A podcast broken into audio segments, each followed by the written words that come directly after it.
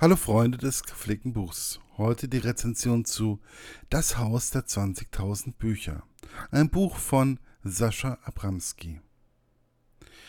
Der Klappentext. Die Liebe eines Enkels zu einem Großvater, ein Leben für Bücher und ein Salon voller Ideen.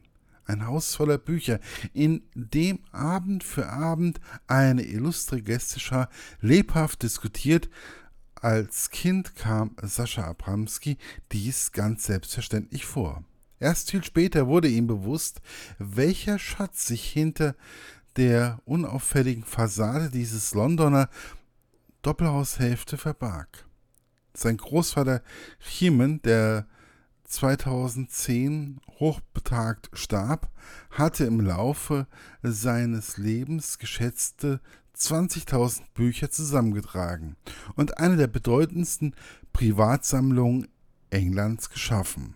Zugleich ein Spiegel der großen gesellschaftspolitischen Debatten des 20. Jahrhunderts.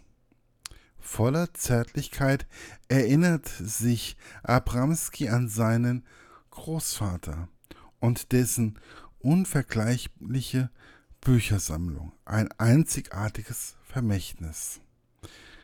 Das Buch hat auch noch einen Bildteil und ein Nachwort von Philipp Blom. Meine persönliche Rezension. Irgendwie lässt mich dieses Buch nicht los.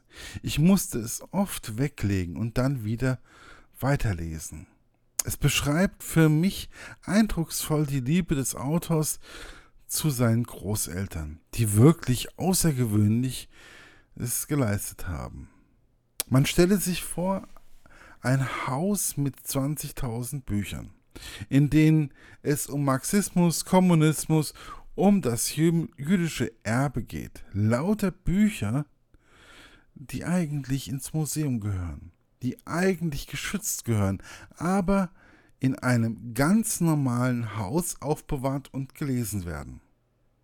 Sie wurden von einem Menschen gesammelt, der ganz genau weiß, was in diesen Büchern steht und auch noch versteht. Das ist bei Philosophen, zu denen auch Karl Marx gehört, nicht unbedingt leichte Kost.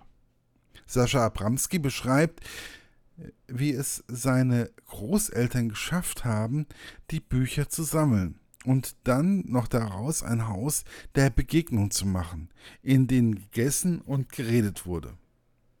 Über das Gedankengut der Bücher hatte in dem Haus, hat sich, hatte in diesem Haus seine ganz persönliche Meinung und dies auch hatte immer eine Berechtigung. Soweit ich es sehe, war dieses Haus nicht nur ein Haus, das der 20.000 Bücher, sondern es war auch ein Haus der Liebe und der persönlichen Wärme, wo man ein gern gesehener Gast war und nicht das Gefühl bekam, dass man unwichtig ist. Dies ist zum einen Kiemen zu verdanken gewesen, aber nicht weniger wichtig war seine Frau Mimi, die, so glaube ich, erkennen zu können, eine wichtige Stütze für den Judaisten und Marxisten Kiemen war. Man lernt ganz nebenbei sehr viel über das Judentum und auch über Marx, die, russischen Revol die, die, russische Revolution und die Probleme, die man als Jude auch in Russland immer wieder hatte. Denn auch dort gab es Pogrome. Alles in allem ist es ein Buch, welches einem die Geschichte ein wenig näher bringt und auch ein Plädoyer für die Freiheit ist, nicht nur für das gedruckte Wort.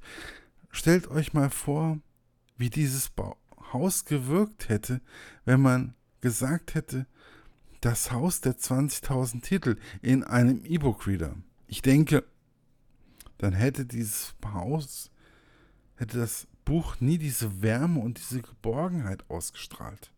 Aber Postbuchdruck, auch darüber erfährt man einiges in diesem Werk. Es wird über die Veränderungen beim Drucken, den Unterschieden im Papier sowie den Unterschieden im Papier, wo es Zentren des Buchdruckes gab oder wo es früher viele Verlage gab und noch einiges mehr erzählt. Ich habe vieles gelernt und in mich aufgenommen und habe mir mal wieder selber gezeigt, dass es ab und zu mal wichtig ist, zurück zu den Wurzeln zu kehren, um eine gewisse Lebensqualität beizubehalten, die auch darin besteht,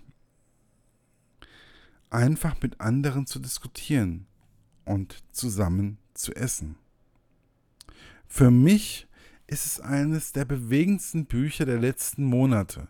Vielleicht auch eines der wichtigsten, da es einem die Geschichte vor Augen führt, die wir doch oft zu sehr vergessen. Es zeigt auch, dass wir immer wieder von andersdenkenden Menschen lernen können und es sinnvoll wäre, diese Leute nicht zu unterdrücken, wie es in unserem Land oder sie in unserem Land zu lassen und etwas von ihrer Kultur und ihrem Glauben zu lernen.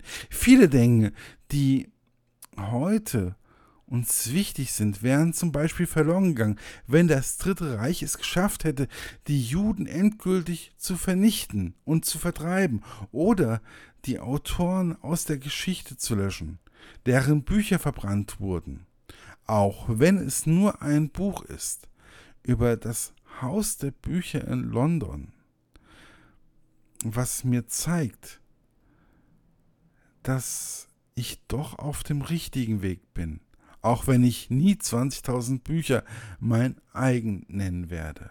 Erschienen ist das Buch im DTV-Verlag und man kann es als Taschenbuch noch immer kaufen und kostet 12,90 Euro. Es ist erschienen ja 2016 und ich wünsche euch viel Spaß beim Lesen und Schmökern von Sascha Abramski, Das Haus der 20.000 Bücher.